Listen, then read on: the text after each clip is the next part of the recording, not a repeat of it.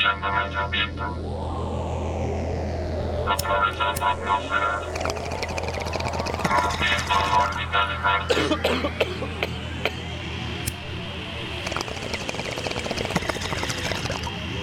Ponte una rola. Activando música. Bob, que el destino sea la Tierra. Calculando trayectoria. Iniciando viaje a la Tierra. Ingresando a la atmósfera de la Tierra. Bob, empieza a grabar. Capítulo nuevo. Marcianos al aire. Grabando podcast Marcianos al aire. Bienvenidos.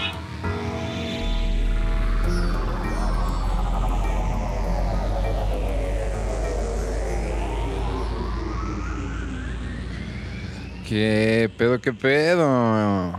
Ya tenía rato que no hacemos este pedo. Se quedó en capítulo 1, pero por fin estamos de rebote.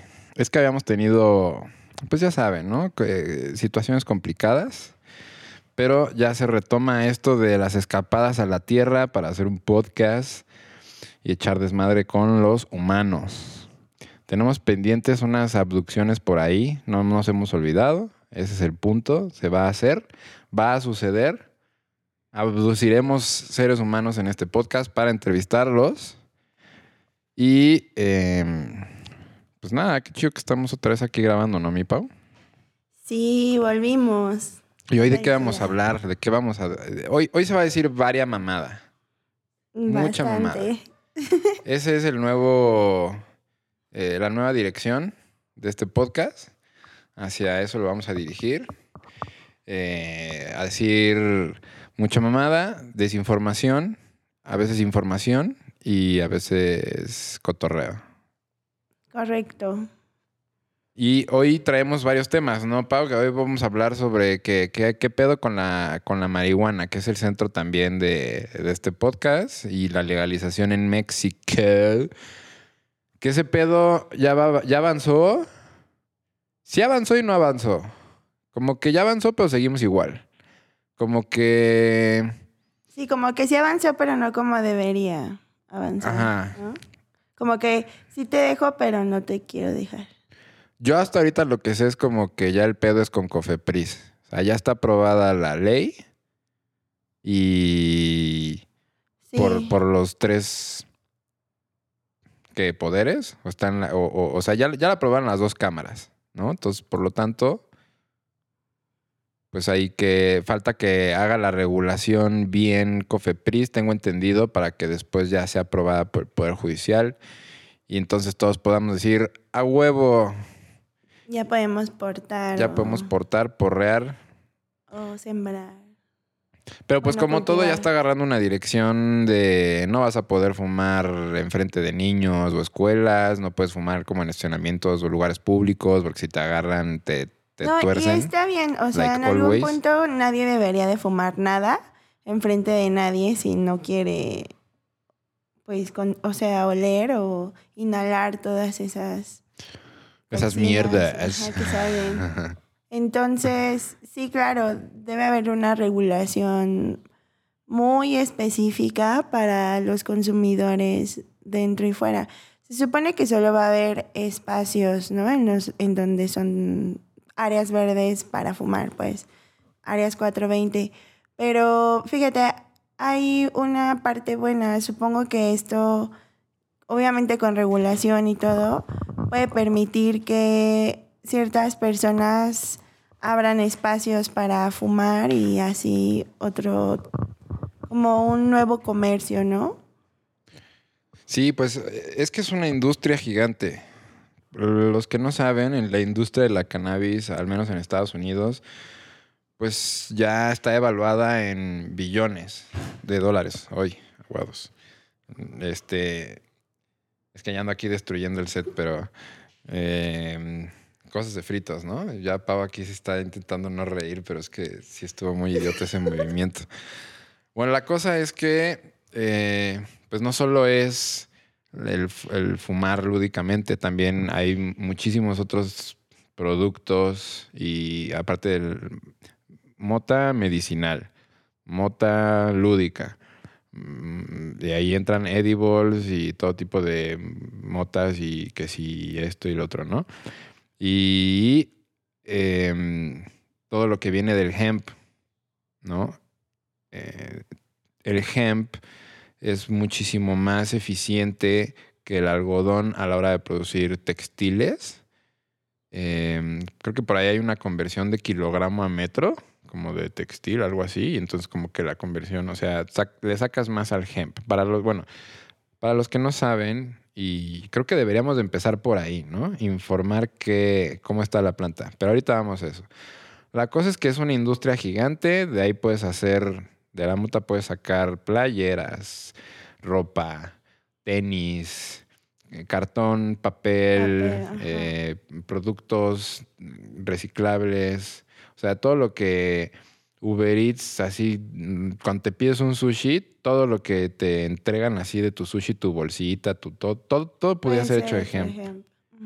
y sería mucho más barato. Incluso em, yo sé que el porcentaje o los litros de agua que se utilizan de, para, para, para producir cierta cantidad de, por ejemplo, de textiles o de algo, para producir eh, ciertos metros cuadrados de, de la planta, es, es mucho menor el agua que necesitas para, que, para hacer, sembrar hemp o marihuana que algodón. Sí, también yo sabía eso. Mm, Quiero mencionarte que ahorita que dijiste sobre la cosecha de algodón, también se sabe que ocupa menos eh, agua y materiales eh, también que la soya y el maíz. O sea, es muy rentable. Y puedes hacer plásticos o cajas, eh, papel, como bien lo dijiste, y todo es amigable con el medio ambiente. Todo es biodegradable y creo que eso es lo más importante. Aparte de que ocupa menos espacio y da tres cosechas al año. Bueno, puede dar hasta tres cosechas al año. Y es muy funcional, se adapta muchísimo al suelo y resulta que también como es súper resistente a bichos o insectos, eh, pues usa menos pesticidas. Sí, también. Puedes hacer aceite para la cocina, bueno, para cocinar. Eh, las semillas de hemp eh, ayudan como proteína para las personas. Muchas personas lo usan en su desayuno. Proteína. bowl. Ajá. Ok, eso sí no me la sabía. Buenísima. Y de hecho lo recetan mucho para eso. Mucha gente lo, lo añade a su desayuno. Y fruta con semillas de hemp y no sé, avena y shalala, ¿no? Ok. Pero es multifuncional. Aparte de lo medicinal, ¿no? Que es como algo que también ya todo el mundo sabe. Una de las marcas que reconoce o se reconoce que trabaja con cáñamo es Levi's. Y tengo entendido que Adidas ya también le iba a entrar ahí al, al business. Sí, yo creo que es lo de hoy y es lo nuevo. Es lo de hoy. Y eh, podríamos decir que se está poniendo hasta un poco de moda. Es el futuro. Ajá, pero qué bueno porque es algo que ayuda. Y qué chido, ¿no? Que además todos los productos o los derivados que se pueden sacar terminan siendo biodegradables. Todos, todos, todos. Yo planté una. Planté una plantita, una hierbita más bien. Y. Y ya mide como dos metros. Está, está bastante bien. Pero.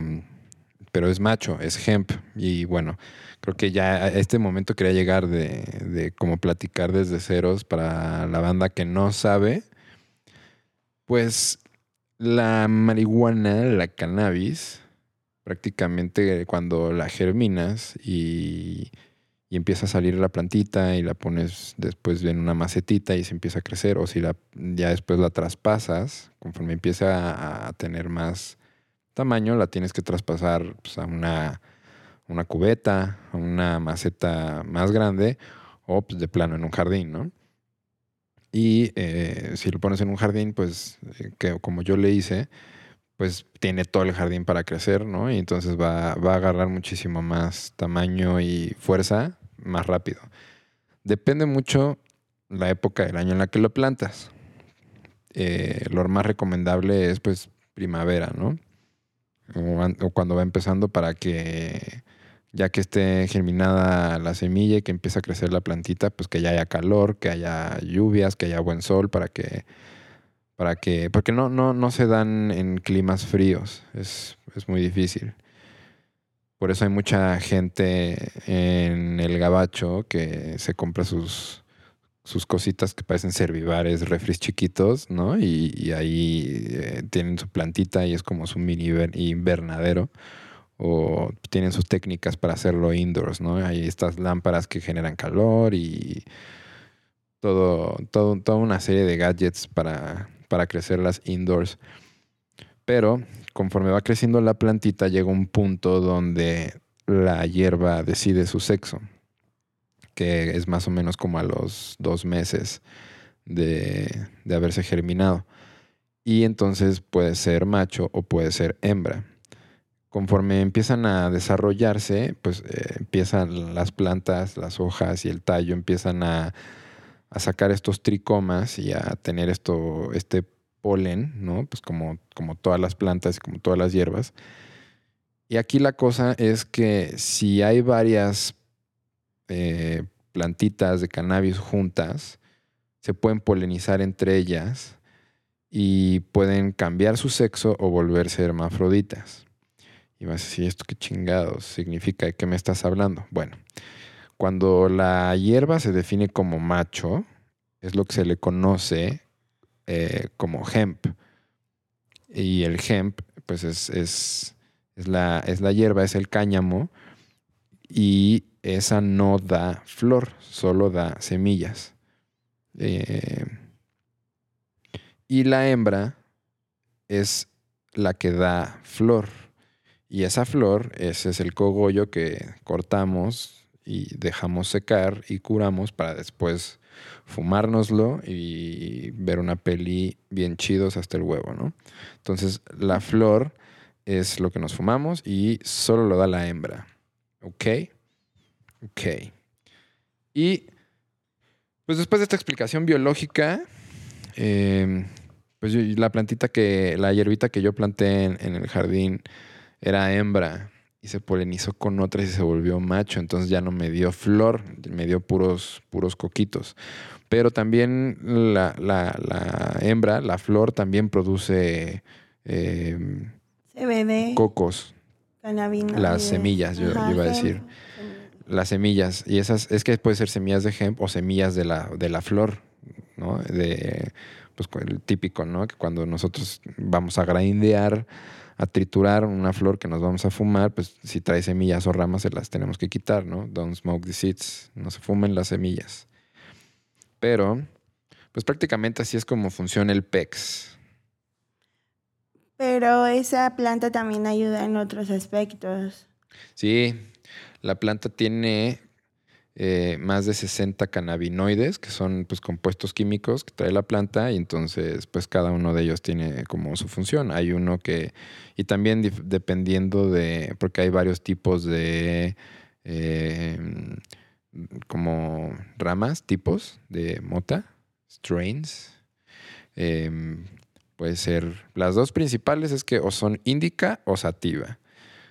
Entonces, apúntenle bien, chavos. La índica es la que te relaja, te da sueño, te apachurra y te pone acá bien Es como efecto introspectivo. y sedante. es como efecto sedante, exacto. Y la, esa es la índica. Índica. Y la sativa es la que te da para arriba y te pone tu hiperactivo y te hace que te estés cagando de risa y te la pasas como con, con más creatividad, más actividad, ¿no? Correcto. Y ya de ahí, pues, todos sus derivados y todas las cosas que ahorita ya hay una cantidad impresionante de tipos de, de weed, ¿no? Entre que, que si son kush, que si son que el haze, que si son train, que si son Diferentes cepas. mango, sí, sí, Y, y hay algunas que ya son gelato. como modificadas genéticamente. Sí, La semilla ya viene como modificada para que crezca de cierta Melon. forma o tenga ciertos gramos o cierta cantidad de. THC OG. cierta cantidad de CBD. ¿Sí me explico? Sí, el CBD, sí, sí, sí. Bueno, el, el- el CBD es el... Ok, de los N cannabinoides que dijimos que existían. Ahora le va pasando por aquí un, Aguas. un helicóptero medio cerca. Sí, sí, sí. Lo bueno, ellos no nos ven, pero aguas. No nos, no nos vayan a... No vaya a ser. No, no, no. No vaya a ser. Y luego así ya nos metemos en un pedo con la patrulla. Sí, ni- Pero bueno, eh, ¿qué? ¿De qué estábamos hablando? Del CBD. Ah, del CBD. Sí, de la planta trae varios cannabinoides. Entonces, hay un cannabinoide que es el que hace que te dé hambre. ¿No? Y por eso es el, el famoso monchis. Hay otro cannabinoide que es el que hace que te dé sueño. Hay otro cannabinoide que te relaja. Que hay otro que es analgésico. Hay otro que es y acá, ¿no? Los dos más importantes son el THC. Póntenle bien, chavos. THC. Googleenlo, no voy a decir el nombre. eh, pero el THC es lo que te pone chido. El efecto psicoactivo. Exacto. El ponernos high. Y el otro cannabinoide más, ese es THC. Y el otro cannabinoide importante es el CBD. El CBD es eh, pues uno de los que también más propiedades tiene, ¿no? Precisamente este es el que tiene propiedades inflamatoria, analgésica, eh, relajante, sedante. Entonces, pues de ahí que hay extractos con, de aceite con esa cosa. Y ya sea que o te tomas tus gotitas sublinguales, unas dos, eh, tal vez ahí un par de horas antes de dormir, o durante el día si andas acá muy erizo. Y, y también hay pues el que el marihuanol, las la ay, ¿cómo se llaman? Las pomaditas, ¿no? Hay, hay, hay- ya hay muchas cosas, hay muchos extractos. Creo que se está abriendo mucho la industria a partir del cáñamo del cannabis. Eh, tiene mucho que dejar y da mucho que desear porque es una planta multifuncional y no desperdicias absolutamente nada de, de su estructura o de sus componentes. Todo, absolutamente todo lo que contiene la planta, desde su raíz hasta su tallo, sus hojas, sus semillas, todo se puede obtener otra cosa si lo manejas o lo trabajas, ¿sí me explico? O sea, tiene muchos beneficios. Eh, en la industria de comida también puedes hacer harina a partir de las semillas. Para la industria de los cosméticos está también Está muy bueno porque ayu- es muchísimo. muy noble también con la piel Ajá. y ayuda muchísimo también reconstruir tu piel. Bueno, la mantiene bonita. Está muy recomendado una pomada de cannabis para tu piel. Bueno, enfocada al, a tu piel, ¿no?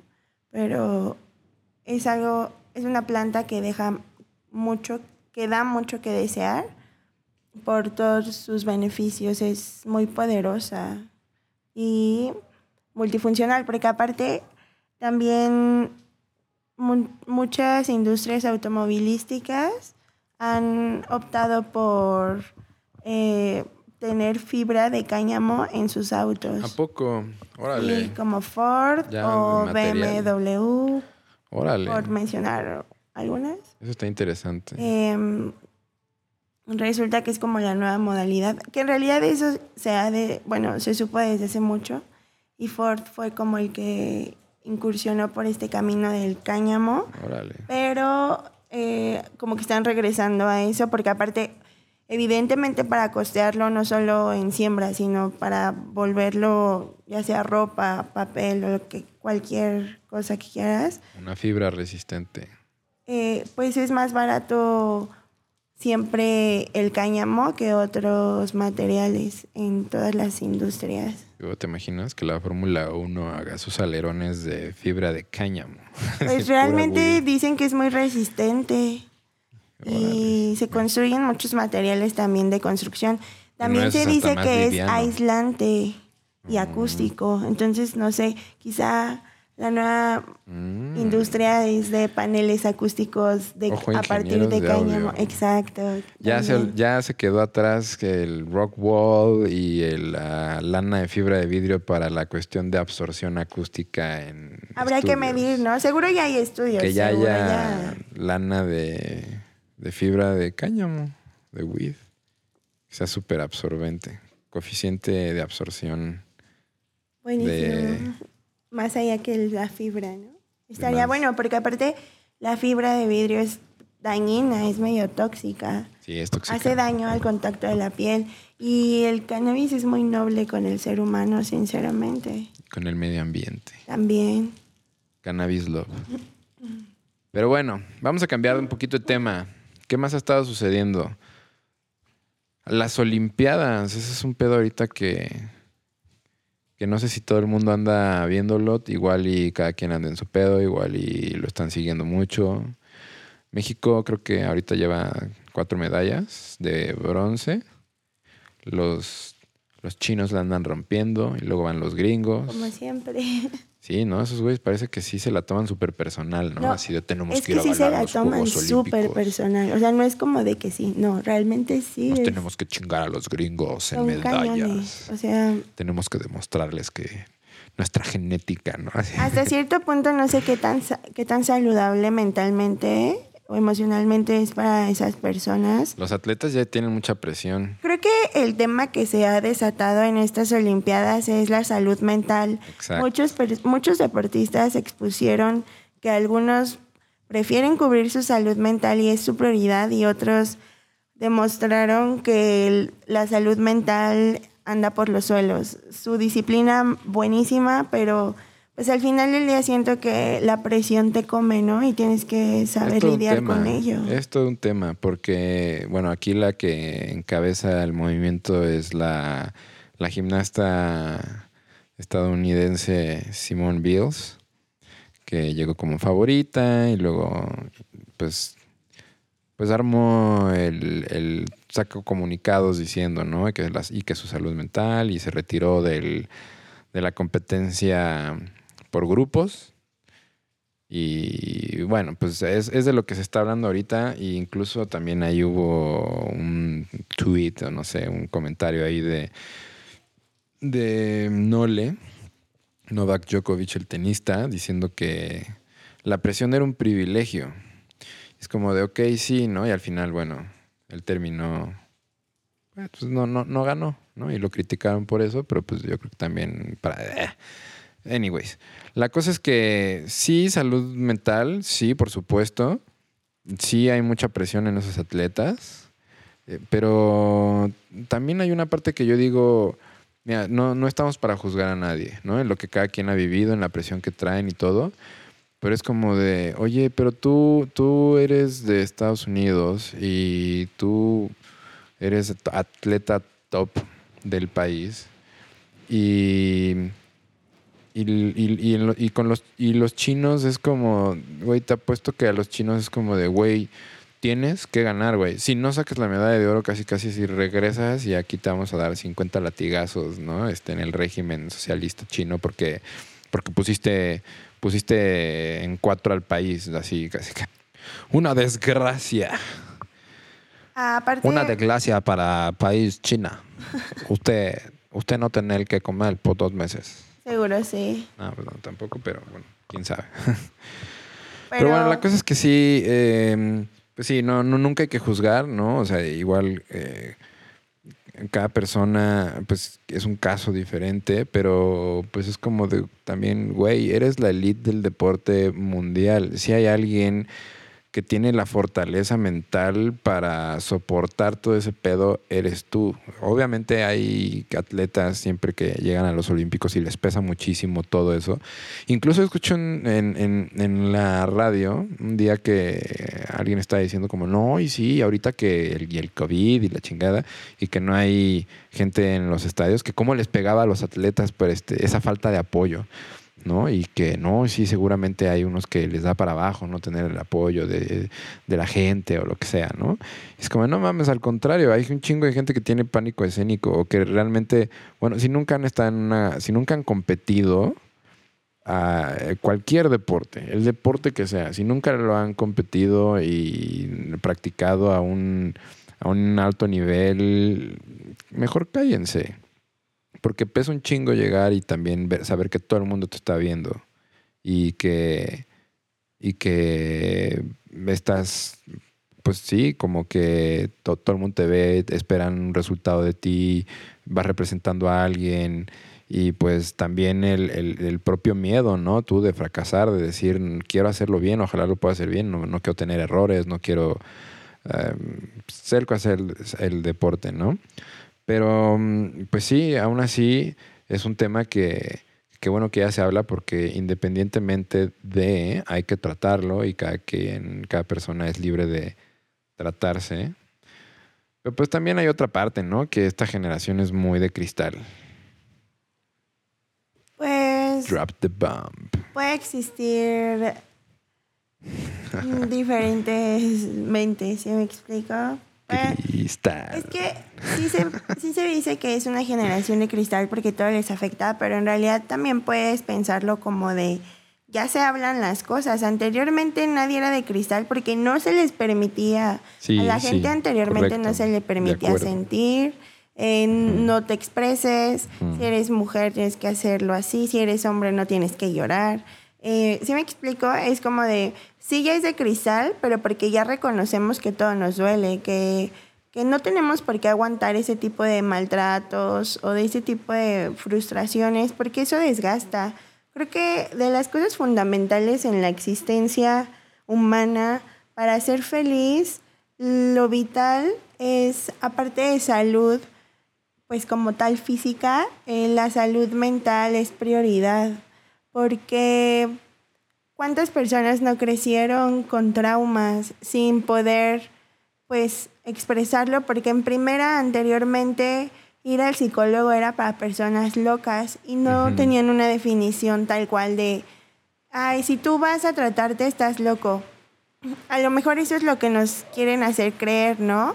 Para encajar y para no cuestionarnos. Pero en la actualidad creo que esta ola de información y a veces hasta sobre información que están diciendo o que está, se está exponiendo sobre la salud mental o sobre las generaciones de cristal, pues yo sí dentro de mí digo, hay que aprender a poner límites de decir, esto es válido que te afecte y esto no, o sea, como también educación emocional, porque no todo tampoco te puede ir afectando ante la vida, pero sí saber reconocer eh, que es válido que sí te duela y que es válido no aceptar de otras personas y que es válido desvalidar o desaprender. Creo que va mucho de eso. Es algo que a lo mejor ahorita no lo vemos tan claro, pero que si seguimos trabajando o que si los humanos siguen trabajando en conjunto, em, van a lograr en algún punto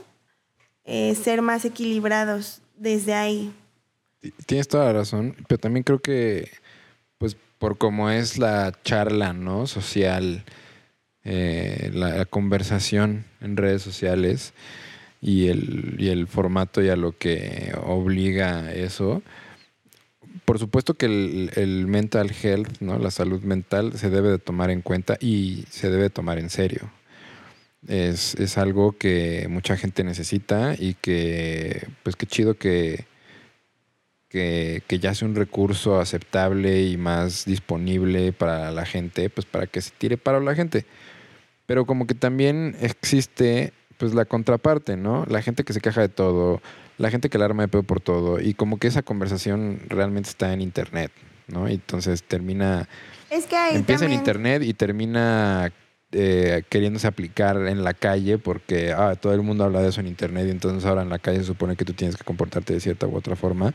Y hay mucha gente que, que sí es de cristal, que, que como tú dices, una cosa es no te puedes ir quejando por siempre en la vida y otra cosa, o sea, tienes que ser un ser funcional. Y otra cosa es si tú tienes una condición, si tienes un problema, si es algo tuyo que es muy personal el tema de la salud mental, ¿no? Y pero pues yo creo que siempre existe ese otro extremo de gente que exagera todo y, y desvirtúa todo y, y pues Porque Cristal. vuelvo que es como a la educación emocional de, de saber decir esto sí me puede afectar y esto no es válido. Y me da mucho gusto que al menos, por ejemplo, ahora regresando al tema de las Olimpiadas, eh, no me da gusto que las personas sufran frustraciones o traumas, porque claro que eso nunca alegra, pero si eso que te pasó lo vuelves como una forma de ayudar a otros, cumple un objetivo. Entonces, el hecho de que sea tan público esto en la actualidad, pues dice que, o dicta a que a lo mejor eh, vamos a ser más empáticos unos con los otros. Y en todo aspecto, también no exigirse tanto a veces, no exigirle de más a tu cuerpo, porque el cuerpo también pues habla a su forma. Y no sabemos las facturas que cobran las Olimpiadas en los deportistas después de regresar de ellas, ¿sí me explico? Sería interesante saber eh, si hay Definitivamente es mucha presión. lesiones. Ajá. O sea, no, yo sí felicito a los deportistas que fueron a las Olimpiadas. O sea, realmente ni siquiera si ganaron o no. Que fueron, o sea, que llegaron a ese punto, porque eso quiere decir que son personas muy responsables, disciplinadas. Sí son personas que uno debe admirar porque se lo ganan. No todas las personas saben respetar esos ciclos de Ahor- disciplina. Ahorita que mencionas eso, pues ya también quiero mencionar el tema de, de, pues lo que luego los medios y los periodistas de deportes dicen y hablan y o, o la- o lo que la gente no llega a mentar madre en Twitter, porque ya que twi- Twitter es este es una eh, pues es la cloaca del internet, ¿no? Bueno, no, no, no, no necesariamente, pero mucha, mucha gente vaya nada más a tirar puro hate y comentario pendejo, así que, que pues, ajá, súper innecesario. Pero eh, la, el comentario que hizo esta deportista, esta chica Paola, la, eh, de- eh, una mexicana que participó en atletismo, yo considero que, bueno, yo la apoyo totalmente porque es, es eh, esto que decían de que algunos deportistas van de paseo, que nada más van ahí a, pues sí, a pasearse, a pasarla bien, a participar y pues a perder y, y ya, tan tan, ¿no? Y que, eh, que si deberían esforzarse más y que si deberían ser menos mediocres y, y ah, eso sí está, yo creo, deplorable. Creo que todos los deportistas que van allá, ah, y eso que, bueno, obviamente en todas las federaciones, o en unas más que otras, y en el Comité Olímpico Mexicano, mm, por supuesto, pues hay corrupción. Sí hay gente que a veces va que no debería de ir, pues por, pues por eh, corrupción en las federaciones, amiguismo, acá payola o lo que sea. Pero eh, pues hay muchos que van con todo el mérito y que son los mejores del país y que simplemente ellos también están a un nivel y, y muchas veces son deportes que son muy difíciles de practicar aquí en el país o que requieren de mucha inversión privada para que realmente y- o que tienes que irte a vivir a otro país, a entrenar en otro país, pues porque pues porque aquí no están los entrenadores de más alto nivel, aquí no está la preparación física más apta o es muy cara o no, o no. El apoyo económico creo que es lo principal. Y también la infraestructura, ¿no? Que hay. eh, Para muchos deportes sí se puede Para aquí y para otros pues no. Y, y- y yo sí creo que todos los atletas que van van a partirse la madre. Ninguno estando ahí diría, eh, ay no, vengo de paseo, voy a echar la hueva y me voy a derrotar. Ya estás ahí y eres deportista y de ese, de ese nivel. Es como lo que decía, lo que decía Paola, es, eh, ¿alguna vez has competido? ¿Alguna vez has intentado hacer algo al máximo nivel? ¿Alguna vez has intentado y has logrado ser el mejor en algo? ¿En alguna competencia local? Y luego, pues, si estás en nivel olímpico es porque lo hiciste a nivel regional y lo hiciste a nivel nacional y eres el más verga a nivel nacional, ¿no? O sea, Claro. eres el top 10 del país y estás entrenando con la selección y de ahí el comité decide que tú te vas a ir a rifar a los olímpicos, ¿no? Y aparte es un trip de cuatro años de prepararte. Sí, o sea, Y hay atletas que pues llevan la vida, ¿no? Como Rommel Pacheco, que ya por fin se retiró, gran clavadista, Y, y pues sí, es una mamada que vayan a decir así, de, ay, se van a ir a pasear. Luego, por ejemplo, lo del pedo de los uniformes de las de softball. Eso también digo, güey, qué chingados. O sea, si ella, que si son gringas, que si no, este, que si no le tienen respeto al uniforme y todo. Pues sí, pero tampoco sabes ellas las mamás que tuvieron que pasar, que seguramente les pusieron aquí de peros para poder participar como mexicanas, que porque si no vivían aquí, que si. Entonces, gente, Sí los invitamos a que piensen que más se den allá, un ¿no? toque, a que disfruten, vean las Olimpiadas, vean a gente bien cabrona haciendo cosas y que bien no cabronas. cosas que no saben. Ajá, y que todo. cierren el hocico de lo que no saben. Ahorrarse palabras que son innecesarias de decir. Es como- No, no es necesario que se lo digas a un atleta olímpico, ¿sabes? ¿Sabes qué está chingoncísimo? Los morros y las morras de 13 años de skate que están ganando medallas y que están así. Ajá, un tema verga. también Está importante en destacar fue, fue que se integró El skating, el, skate. skateboard. y sí. buenísimo, qué bueno, porque el skate implica muchas cosas. También es una disciplina complicada y arriesgada, Sí. como todas. Hay una, hay una morra de Brasil que tiene 13 años que sacó la medalla de oro. ¿Qué pedo? Se rifa mamadas esa, esa niña. Y ¿Cómo, ¿Cómo le pega, eh? Y cómo salta. No, los trucos que hizo, no, o sea, es como, güey, ¿qué pedo? sí nació para eso. 13 años. Y qué bueno que se le reconozca y se le conozca. Sí, sí. Porque sí, eso es sí. motivante. O sea, eso determina tu carrera, si hay motivación o no. Y sobre todo, por ejemplo, en este caso en Brasil, ¿no? La niña. Pero si nos regresamos a, a la- a los atletas mexicanos, eh, la mayoría seguramente pasó por cosas bien difíciles para llegar a ese lugar, ¿no? Seguramente tuvo que trabajar muchísimo, además de entrenar, para poder pagar su pasaje, porque lamentablemente dudo que haya apoyo. Y evidentemente, ¿no? Se sabe que no hay tanto, pues, tanto apoyo en ningún lado para el deporte que no sea fútbol, Sí. que no sea la, la selección mexicana. Y el que existan las Sacó medalla de bronce, el tri. Muy bien. Y también se les aplaude, porque Bravo. no es, no es para hacerlo menos. Pero yo creo que a todas las disciplinas se les tiene que poner al mismo nivel. Sí, esto- a- a- el deporte que sea, practicarlo al más alto nivel requiere, requiere de, de alguien muy verga. Sí, sobre todo, mantenerte, ¿no? Pero pues bueno, mi Pau, ¿cómo ves si le damos crank a este episodio? Sí, estuvo Creo que este estuvo más como informativo. Igual y queríamos empezar a decir más pendejadas y terminamos. Es que había temas interesantes e informativos y culturales de los cuales hablar. Además ¿no? queda, queda para la historia del podcast, ¿no? Necesitamos hacer uno como muy informativo. Ya, ya nos habían ahí algunas personas, amigos cercanos, ustedes saben quiénes son. Nos, este, nos habían Mandado una señal. mandado Ah. Comentarios, ¿no? Como de, ay, pero es que yo neta no sé nada de qué pedo con la mota, ¿no? Bueno, pues Y- hoy abrimos un poco ya su panorama que no solo sirve para fumar. Exacto. que cuando hablen de mota no solo piensen, ay, eh, güeyes drogados. Es como, mm, no. Acuérdense que Michael Phelps fuma mota y tiene cuántas medallas olímpicas. y también debería de ser permitido para ellos, ya. Ya para todo el mundo, no solo. Sí, que compitan pachecos. Pues a lo mejor no, pero no, que su no. recuperación sea con... sí, O que no se les prohíba. aceititos. O sea, cada quien es libre al final. Pues sí.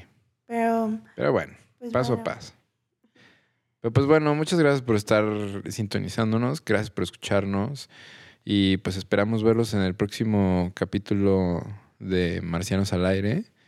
Yo soy Daniel Yo soy Pau. y pues nos despedimos y pues ahora sí, Bob, córtale al capítulo y, regresemos a casa. Si escucharon lluvia durante el capítulo es que pues empezó a llover aquí en la Ciudad de México y pues ya ven que nosotros estamos aquí en el OVNI volando y pues obviamente... Pero no, no hay pedo. Aquí nuestra, nuestra tecnología es muchísimo más avanzada y aguanta vara. Aguanta las terribles lluvias que últimamente ha tenido la ciudad.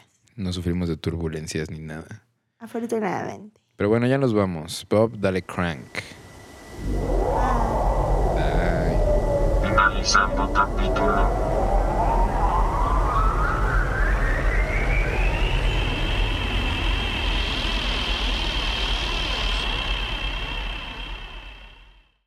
Podcast Marcianos al aire.